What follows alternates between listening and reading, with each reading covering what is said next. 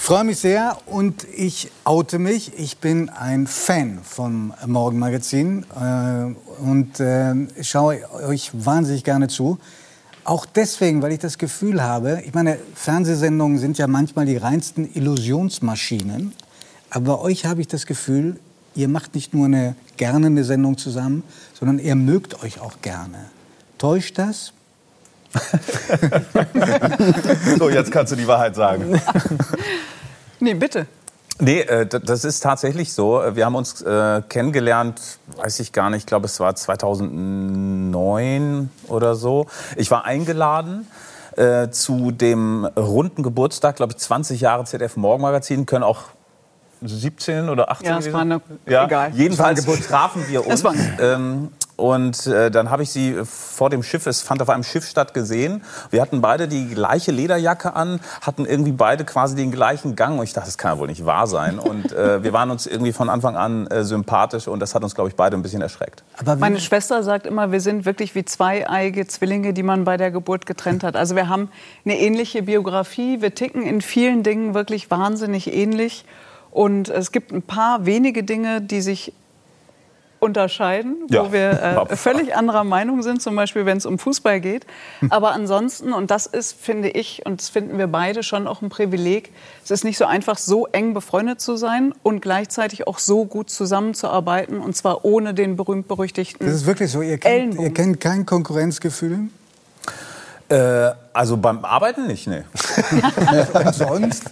B bitte? Und sonst? Ja gut, ich meine, wir haben natürlich irgendwie, wenn wir uns privat treffen beim Kartenspielen oder wenn es irgendwie um, um, was weiß ich, die Fußballmannschaft geht, da weiß ich, dass ich auf jeden Fall immer richtig liege und sie nicht. Aber die, die Sache ist... Äh, was spielt ihr denn zusammen? Spielt man muss, auch, man muss auch gönnen können. Man muss Männern auch manchmal noch ein bisschen was zugestehen, dann fühlt er sich besser. Was spielt ihr denn für, was habt ihr denn für Kartenspiele? Doppelkopf. Uno? Ein Doppelkopf. Na, Uno. Doppelkopf. Und da machen wir auch wirklich keine Gefangenen. Da, also sagen wir mal so, ehrlicherweise, er ist der deutlich bessere Verlierer. Ich verliere, ich kann nicht gut verlieren. Also beim Sport, beim Spiel, da bin ich. Äh wie, wie ist sie denn, wenn sie verliert? Naja, schon äh, erst äh, das, äh, zwei, drei Phasen durchläuft sie. Erst Stille, dann so eine, glaube ich, gewisse Form von äh, ja, beleidigt sein äh, und dann auch mal schnippisch werden. Das ist dann die dritte und letzte. Das ist, ja, ich meine, das ist eigentlich immer vorhersehbar. Und, und mogelt sie auch? Mogelt sie auch? Nee, nee, das ist äh, man hin und wieder, wenn wir Doppelkopf spielen, dann trinken wir ein bisschen Pass Bier auf. oder ein bisschen Wein und sie wird äh, eigentlich äh, immer konzentrierter, finde ich, äh, als nicht, äh, als unkonzentrierter und äh, es läuft eigentlich ganz gut, aber ähm, sonst haben wir eigentlich keine Probleme. Das ist mit dem Arbeiten tatsächlich. Das mir fühlst du dich gut beschrieben. Ich bin froh, dass hier eine Scheibe ist. Warum? Nein, aber das Tolle ist wirklich, also wenn man das mal auf den Beruf noch mal ähm, zurückrudert, wir haben beide auch schon mit anderen ähm, Menschen zusammen moderiert und das ist keine Abwertung den anderen gegenüber, sondern wirklich noch mal ähm, eine Aufwertung für Mitri. Wir sind wirklich, das ist Teamwork, das ist ein Miteinander.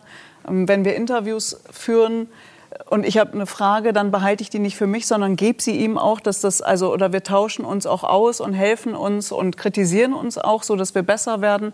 Und es gibt eigentlich ich, keinen Moment, im Gegenteil, ähm, wo wir uns nicht sogar eher bestärken und, und helfen. Toll. Und das hat man wirklich, also die also, Doppelmoderation, das wisst ihr selber. Ich wollte gerade sagen, es ist wie bei uns beiden. Oder? Genau Nein, aber es ist ja die hohe beiden. Kunst. Und, kommen auch, mein Herz wird immer weicher ja. und weiter. Ja.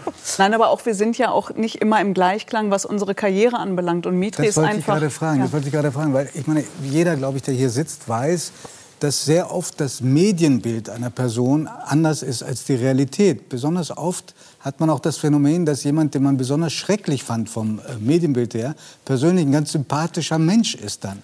Wie war denn, Mitri, dein Medienbild von Dunja? Weil Dunja war schon eine große Nummer, als du da als ihr euch da auf dem Schiff getroffen habt zum Geburtstag? Ja, sie, ja doch, doch. Da war Dunja war im Heute-Journal. Es gab viel Presse und so weiter und so fort. Und dann habe ich ihre Interviews gehört und gesehen im Morgenmagazin. Da war ich noch äh, in der Heute-Redaktion in Mainz und habe sozusagen in den Frühnachrichten die Kurznachrichten da, äh, in der Frühshow die äh, Kurznachrichten ähm, präsentiert. Und äh, ich dachte, mein, die ist echt gut Die ist echt gut. Aber dann habe ich mich gefragt, wie ist das mit so Leuten, die man gut findet? Wie sind die wohl privat, fragt man sich häufig. Äh, und ich konnte mir überhaupt nicht vorstellen, dass die nett ist. Also wirklich nicht. Und darum war ich äh, wirklich erstaunt. Umso schöner dann die Überraschung. Und darum habe ich eingangs gesagt, auch ein bisschen schockiert, dass sie so zugewandt, so nett und äh, so äh, sympathisch ist und dass wir zusammen gut klarkommen. Das war, das war schön, sehr schön. sehr schön. Die, die häufigste Frage, die ihr bestimmt schon gestellt bekommen habt, ist, wie macht ihr es, euch so früh zu motivieren? Wobei man erklären muss, es gibt beim Morgenmagazin des ZDF zwei Schichten. Eine fängt um 5.30 Uhr an, also moderierend, muss man schon lange vorher da sein und geht bis 7 Uhr und die andere ist von 7 Uhr bis 9 Uhr. Also Mitri, man schläft sich beim ZDF sozusagen hoch. Ja. und ähm, die, ihr seid beide in der, in der guten Schicht, also zwischen 7 und 9. Was Wobei wir auch äh, die äh, 5.30 Uhr Schicht äh, haben wir beide durchlaufen. Ja, ja, absolut. Wir haben uns nach oben geschlafen, ja. seien wir ehrlich. Ja, ganz genau. Und wie, wann, was heißt das für das Aufstehen? Wenn man um 7 Uhr antreten muss, wann seid ihr auf? Habt ihr unterschiedliche Zeiten, weil er länger braucht? Also ich bin in letzter Zeit, ehrlich gesagt, brauche ich keinen Wecker mehr. Das ist echt äh, schön und traurig zugleich. Dass ich von alleine aufwache ohne Wecker, ist schon interessant. Also auch, ich habe natürlich ein Schlafproblem. Ähm, ich wache immer so um, weiß ich nicht, halb vier, kurz vor vier auf. Und dann springe ich aus dem Bett und dann geht's los vorher, abends, bevor man ins Bett gegangen ist, das ist bei mir so, hat man sozusagen das Wichtigste schon erledigt, hat schon geduscht und so weiter und so fort. Und unten brauchst du nur noch auf den äh, roten Knopf für die Espressomaschine drücken und ja. Und wann geht's, wann geht's los im Sender? Ich bin um kurz nach vier da. Um kurz nach vier. Und, und du? Ich komme ein bisschen später weil ich einfach schneller denke und schneller schreibe. Nein, Quatsch. Aber bei mir ist es ein bisschen anders. Ich, ähm, hab, ich stelle einfach den Wecker noch, auch wenn ich häufig ohne wach werde, aber es ist mir zu riskant. Also ich habe vier Weckzeiten und wenn der Wecker klingelt, stehe ich auf, mache mir einen Tee, gehe noch mal. Selbstverständlichkeit. Ich habe keine Frühschicht im Fernsehen und stecke, stelle zwei Wecker aus Angst. Ich stelle vier, weil das kennt glaube ich auch jeder, dass man den Wecker hört, denkt, okay, ich bin wach, man stellt den aus, denkt noch mal zehn Sekunden kurz die Augen zu und dann ist man weg. Genau. Ja, genau. Also ich mache mir einen Tee, dann gehe ich noch mal ins Bett und dann schreibe ich mein erstes äh, Interview tatsächlich äh, im Bett, weil ich ganz oft nach dem Wachwerden die einfachsten, besten Fragen mir in den Sinn kommen und dann schreibe ich die einfach schnell auf. Du bist auch schneller beim sich schön machen äh, vor der Sendung. Das weiß ich nicht. Doch, wir haben Beweise. Als ich? Ja, wir haben Beweise. also, wir sehen, wir sehen ähm, die Frisur, wie sie zustande kommt. Sehr uneitel, sehr, sehr toll. Sehr schlecht vorbereitet. Ich stand daneben, ich weiß genau, was passiert ist. Heike, du hast so viele Steine im Brett bei mir. Das sind aber nur die Haare. Das ist nicht so, dass du ohne, ohne Schminke in die Sendung... Ja, aber ich bin auch mit dem Schminken mittlerweile so wahnsinnig schnell geworden. Durch die Pandemie ist es natürlich auch so, dass wir in der Maske unsere ähm, sehr geschätzten Maskenbildnerinnen entlasten, weil wir uns nicht zu nahe kommen wollen. Und deswegen schminken wir uns selbst. Und für Schminken, weil ich einfach nicht weiß, was ich sonst noch machen soll. Ich brauche zwei Minuten. Da, also man haut sich einmal die, also das Make-up da und dann weiß ich auch nicht, was, was ich Mitre, noch machen soll. Wie ist das bei dir? Das Wesentliche machst du ja am Abend vorher schon. auch das Schminken. Naja, ich schneide mir seit 25 Jahren die Haare selber. Ja, Wirklich? Äh, ja. Das heißt kein Corona-Problem jetzt? Ich habe kein Corona-Problem. Und äh, an den Haaren, das ist, glaube ich, dafür geht die meiste Zeit drauf äh, bei den Kolleginnen und Kollegen in, in der Maske. Äh, und dann, ich meine, ich brauche tatsächlich fünf Minuten oder irgendwas. Äh. Dann bin ich wirklich schneller. Ja, ja sowas, ja. Okay. Ähm, weil Dunja gerade gesagt hat, ihr seid wie zwei eigene Zwillinge, die nach der Geburt getrennt wurden. Gibt es auch Momente, die Frage stelle ich eigentlich lieber Mitri, wo du das Gefühl hast, eigentlich müsste man Dunja jetzt in dieser Situation vor sich selbst schützen? Also es ist, äh, ich weiß, worauf die Frage abzielt. Ich weiß es ja selber nicht. Ja. ähm, ich weiß es auch und ich weiß auch, ich kenne auch deine Antwort. Also wir haben unterschiedliche Auffassungen, glaube ich, was soziale Medien angeht. Also wir leben ja gerade in so einer Zeit der permanenten Überforderung. Überall prasseln Informationen auf einen ein. Das menschliche Gehirn kann gar nicht so viel Information fassen und verarbeiten. Und das hat auch ein Stück weit mit vielen Reaktionen zu tun, mit denen wir gerade zu tun haben. In den sozialen Netzwerken äh, gibt es überhaupt keine Tabus, keine Grenzen. Da wird äh, ohne äh, Maskerade geschimpft und äh, gehetzt. Dunja ist seit vielen Jahren aktiv auf den sozialen Netzwerken und ich rate ihr auch seit vielen Jahren, mach doch mal ein bisschen weniger. Das scheuert an der Seele, womit du dich da irgendwie die ganze Zeit auseinandersetzt. Das, das, das kann einem gar nicht gut tun. Und Dunja ist aber, die kann nicht anders, kann nicht aus ihrer Haut und äh, die begibt sich in den Sturm und die macht das. Und ich finde, ich bin da auf jeden Fall anders, weil ich das, ich könnte das gar nicht. Ich könnte gar nicht all diese Anfeindungen ertragen. Das, das würde mich fertig machen. Ich lese ja, wenn ich meine, ich kriege jetzt auch negative Post, so ist das nicht. Aber äh, wenn ich keine Lust habe und ich bin nicht so oft auf Twitter oder äh, auf Facebook, dann, dann, dann sehe ich es ja nicht. Aber wenn ich es richtig verstanden habe, dann ist das leider völlig wirkungslos, dieser gute Rat. ja. Das stimmt nicht ganz. Und ähm, das, was Mitri sagt, sagen zwei, drei andere enge Freunde und meine Schwester vor allen Dingen auch. Und ich weiß, dass ihr ja auch im Großen und Ganzen recht habt. Ich habe das auch reduziert. Aber auf der anderen Seite ist es für mich und ich finde für, für, Teile unserer Gesellschaft nicht die Zeit, die Füße hochzulegen und nicht das Gesicht zu zeigen und sich nicht in den Sturm zu stellen. Man muss eben gucken, wo ist die eigene Komfortzone, wann verlasse ich die und wann gehe ich aber auch mal wieder zurück und muss mich erholen und muss die Wunden auch vielleicht pflegen lassen oder selber dafür sorgen, dass sie auch wieder versuchen, jedenfalls zu heilen und dass es keine Narben hinterlässt. Aber es sind so viele Unwuchtungen in unserer Gesellschaft, ähm, ob wir über Rassismus reden oder Antisemitismus und ähnliches. Und ich habe diese Tür irgendwann aufgemacht und ich will einfach in diesem Land nicht dabei zusehen, wie wir Teile unserer Gesellschaft verlieren. Das heißt, auch den Dialog immer noch einzugehen, auch wenn ich weiß, dass wir drei Tage Kreisverkehr manchmal auf Twitter führen, weil es gar nicht mehr um Inhalte geht, sondern nur noch um ideologische Grabenkämpfe und nicht um das Argument oder um Fakten oder um Erfahrung. Das gehört ja auch dazu. Aber Dunja, und, erlaubst ja. du die, die Frage, weil du sagst, in Teilen der Gesellschaft, ja? Bist du sicher, dass das die Gesellschaft ist? Es twittern unter 2% der Bevölkerung. Ich sage ja in Teilen. Deswegen, ich über, unter 2% der Bevölkerung. Ja, du hast manchmal das, das Gefühl, wenn du den Laptop zuklappst, dann geht es ruhig und friedlich zu, wie an einem Morgen, wenn der Schnee fällt. Deswegen sagte ich ja ganz bewusst in Teilen der Gesellschaft und ich also sehe Twitter als das, was es ist, nämlich eine kleine Blase von einigen, die sich dort bewegen. Aber, und das weiß Mitri auch, die ähm, digitale Gewalt schlägt sich ja auch im analogen Leben wieder, jedenfalls in meinem analogen Leben. Ja. Also ich werde auch mhm. auf der Straße bedroht. Das findet ja nicht nur in den sozialen Medien statt. Mhm. Und ich kenne so viele andere Menschen, denen das auch so ergeht. Äh, ob sie sich ehrenamtlich einsetzen, ob es LehrerInnen sind, ob es PolizistInnen sind oder BäckerInnen oder ähnliches. Und das ist der einzige Grund, warum ich auch überhaupt noch über dieses Thema öffentlich rede, um anderen auch eine Stimme zu geben, um zu sagen, so gehen wir nicht miteinander um. Das hat einfach Wirkung auf jeden Einzelnen Erwachsenen vor uns. Und ähm, wir sitzen heute hier an dem Tag, als im letzten Jahr ein, ein deutscher Rassist, ein, ein Menschenfeind, neun Menschen aus der Mitte unserer Gesellschaft einfach erschossen hat. Anschließend auch seine Mutter und sich selbst. Und da fängt es doch schon an. Es waren keine Ausländer, es waren keine Migranten, es war keine ähm, Fremdenfeindlichkeit, sondern es waren Menschen wie du und ich, die vielleicht eher wie wir beiden aussahen, aber die das Ziel von einem, ja, von mir aus auch verwirrt, aber von einem Rassisten geworden sind. Und ich weiß, dass dieses nie wieder verheilt, weil wir werden solche Sachen nicht verhindern können. Wir müssen erklären, aber wir müssen, wir, während wir hier die Sendung aufzeichnen, gerade die Gedenkveranstaltung stattfindet, an der unter anderem auch der Bundespräsident teilnimmt. Und ich will ja gar nicht irgendwie den Märtyrertod oder irgendwas stellen. Ich bin auch nicht masochistisch veranlagt. Aber es ist eben die Balance zu finden zwischen dem Dialog, aber auch der klaren Kante.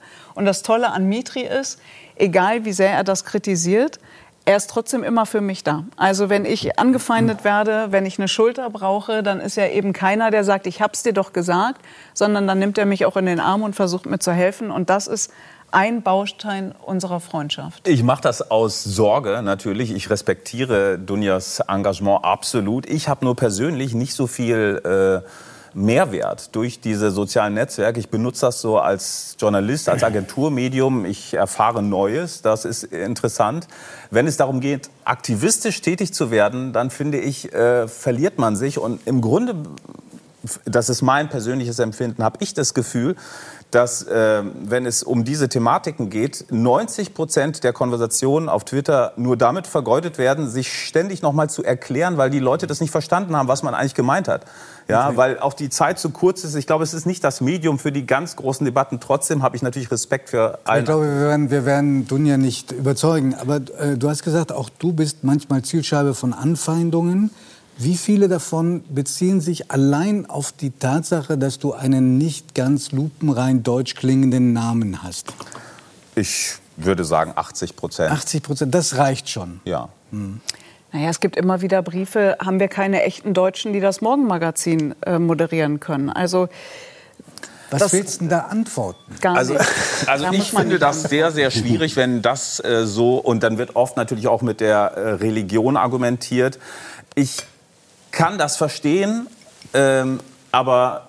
Was? Also, ja, dass man das anführt natürlich als, äh, äh, als Argument. Äh, Was ist das für ein Argument? Nein, äh, ich kann das verstehen, dass die Leute Ängste haben, weil das eben äh, nicht richtig kommuniziert wird, weil die Leute zu wenig wissen. Ich vermisse manchmal tatsächlich an dieser Stelle, wo es wirklich so messerscharf steht, ähm, um, um die Zukunft teilweise, dass äh, es vielleicht mehr interreligiösen Dialog gibt. Es gibt ein ganz tolles Projekt beispielsweise in Berlin, das heißt House of One. Die bauen ein Gotteshaus, Muslime, die jüdische Gemeinde und, und Christen. Das wird im Mai, äh, wird der Grundstein gelegt. Ich vermisse das viel häufiger, dass die äh, Religionen, die großen Religionen zusammenkommen, die geistlichen äh, Eliten und da ihrer Verantwortung nachkommen, weil äh, über Religion wird sehr, sehr viel in sozialen Netzwerken auch, gesprochen. Auch wenn man darüber sehr, ja. sehr lange noch weiterreden könnten. Ja. Ich würde so wahnsinnig gerne ein bisschen noch in. Darf ich dein, eine Sache ja, nur dazu aber noch dann sagen? darfst du, ja. musst dich einmal in seiner Vergangenheit rumwühlen. Natürlich. Oh, nur eine, Gott. es geht gar nicht nur um Religion. Dann vielleicht noch mal einmal zurück aus Hanau. Und das sollte ja. uns allen zu denken geben. Und zwar erzähle ich ganz kurz eine Geschichte und das soll eigentlich nur zeigen, dass wir alle erstmal bei uns selber anfangen sollten, welche Rassismen und welche Vorurteile wir eigentlich in uns haben und welche Sprache wir wählen. Einer, der ermordet worden ist, das ist derjenige, der dem Täter angeblich hinterhergefahren ist und in seinem Mercedes erschossen wurde. Da saß der Vater dann auf der Wache und zwei Polizisten unterhielten sich über diesen jungen Mann, der eben einer der neun Toten ist. Und dann sagte der eine Polizist zu dem anderen, dass ein Zigeuner, und das Wort sagt man nicht, aber ich sage es jetzt, weil es ein Zitat ist, dass ein Zigeuner Zivilcourage zeigt, hätte ich nicht für möglich gehalten. Mhm. Sagt der eine Polizist zum anderen, während der trauernde, frustrierte, wütende, entsetzte Vater in der Nebenstube sitzt.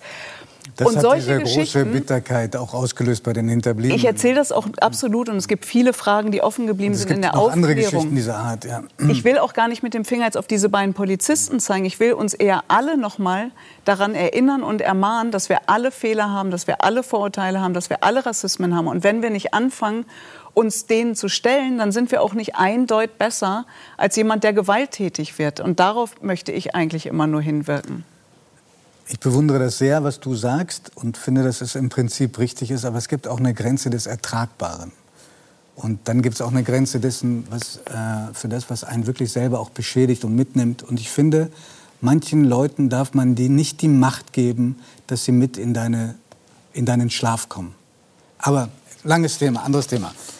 Ähm, was euch auch ist noch auch verbindet, was euch auch noch verbindet, als Zwillinge ist, dass ähm, ihr beide eigentlich mal andere Wege gehen wolltet. Ähm, die ähm, Dunja wollte mal in den Journalismus, weil sie ursprünglich mal, weil sie wichtige Sportler kennenlernen wollte, wie Michael Stich, ihn ganz besonders.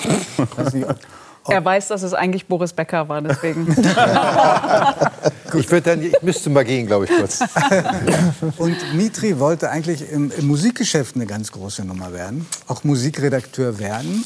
Ich war, ich war Musikredakteur. Ich weiß, ja. aber das bleiben. Entschuldigung, muss ich präzisieren. Und er hat natürlich, wie Sie es gehört, er ist auch ein Mann der Praxis. Oh Gott. Er war nämlich auch mal, er hat sich auch mal als Sänger versucht. Super. Und das ist ein bisschen länger her. Aber wir haben eine, einen Beweis gefunden. Ich dachte, dass als, das als eine niemals Art passieren wird. Weltpremiere, eine Weltpremiere, Mitri als Sänger einer sagenhaften Band. Giovanni. aufs Neue immer wieder.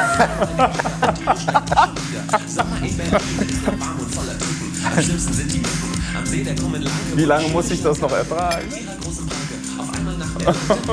So 2,30 hatten wir gedacht. Und der Anblick auf den Rücksitz macht mir einen Ja, veritabler Hit war das.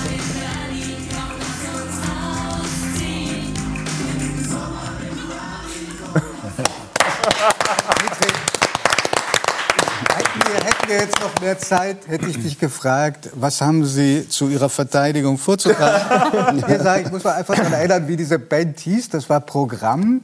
Nepper, Schlepper, schlechte Rapper. Ja, genau. Nepper, Schlepper, schlechte Rapper. Aber ja, eins müssen wir, müssen wir aufklären. Äh, wie hast du das gemacht? Einmal mit Rasterlocken und einmal äh, Rasterzöpfen und einmal ohne da aufzutreten? Ich glaube, das, was wir gerade gesehen haben, war mein, mein guter Freund Christoph Azone hat das zusammengeschnitten und aus verschiedenen Zeiten sozusagen dieses Video da illustriert. Ähm, ich habe am an einem 3. Oktober hat mir meine Frau die Rasterzöpfe abgeschnitten. Und das war genau in dieser Zeit halt, als wir dieses, äh, dieses äh, Video da äh, gedreht hatten, beziehungsweise dann, dann danach. Es gab halt zwei Zeiten. Und äh, ich habe mich immer so ein bisschen unwohl gefühlt, weil ich genau wusste, ich kann alles, aber nicht rappen. Ich will wirklich ein schlechter Rapper. Also der Name aber war immerhin, wer kann schon von sich sagen, ich kann alles? Ja. Das ist finde ich schon ziemlich viel. Ja, also ja, ich kann sehr vieles, aber wirklich nicht, nicht, nicht rappen. Aber es war wirklich äh, äh, interessant, weil der damalige Manager der Fantastischen Vier hat uns im Radio gehört und hat dann gesagt, das sind genau die richtigen. Mit denen mache ich jetzt was. Und er hat uns dann tatsächlich einen Plattenvertrag angeboten und den sind wir dann naiverweise eingegangen. Aber es war auch schön, es war natürlich eine lustige Zeit. Mitri, ich bin äh, doch sehr froh, dass du diesen Weg nicht bis zu Ende gegangen bist. Ich beim, auch. Beim nächsten Mal äh, werden wir etwas zeigen, was wir aus der sehr frühen Jugend von Dunja gefunden haben. Das ist also schon die nächste Einladung. Mal. Das ist schon die oh nächste Gott. Einladung. Ich glaube, ich muss. Und ich freue mich sehr, dass wir euch mal gemeinsam und ähm, anders vor der Kamera erlebt haben. Vielen Dank fürs Kommen. Danke für die Einladung.